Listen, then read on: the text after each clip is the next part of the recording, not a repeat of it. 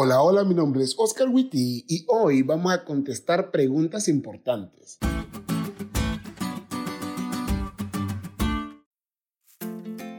¿De dónde venimos? ¿Hacia dónde vamos? ¿Cuál es la razón de nuestra existencia? ¿Hay algo más después de esta vida? Estas son preguntas que todos nos hemos hecho en algún momento.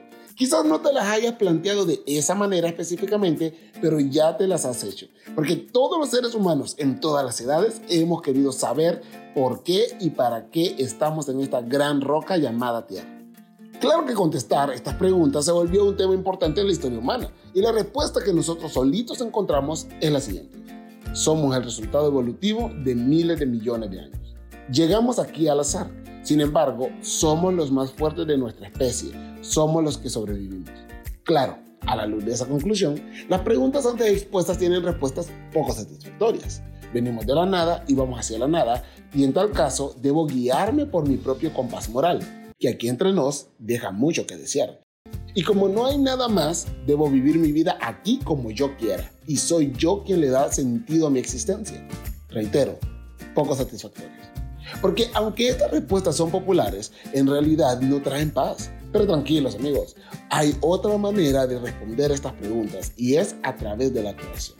Esto implica que somos creados, diseñados, pensados. Venimos de un Dios cuyo nombre se deletrea de la misma forma que el amor.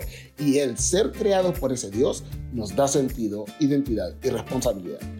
Sentido porque sabemos de dónde venimos y hacia dónde vamos identidad porque sabemos de quién somos y responsabilidad porque si fuimos creados por Él, Él mismo nos dirá cómo vivir para que nuestra vida sea vivida al máximo. Ese Dios tiene una ley de amor que comunica su voluntad para nuestra vida y que también, en última instancia, será la norma por la cual seremos juzgados. Es por todo esto que Él es digno de alabanza y adoración.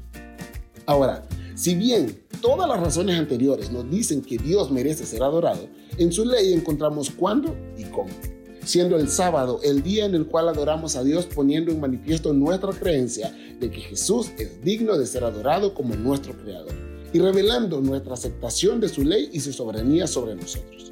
El sábado es una bendición, es una respuesta increíble a preguntas difíciles, pero sobre todo es un recordatorio de que venimos de un Dios maravilloso y muy pronto descansaremos a su lado.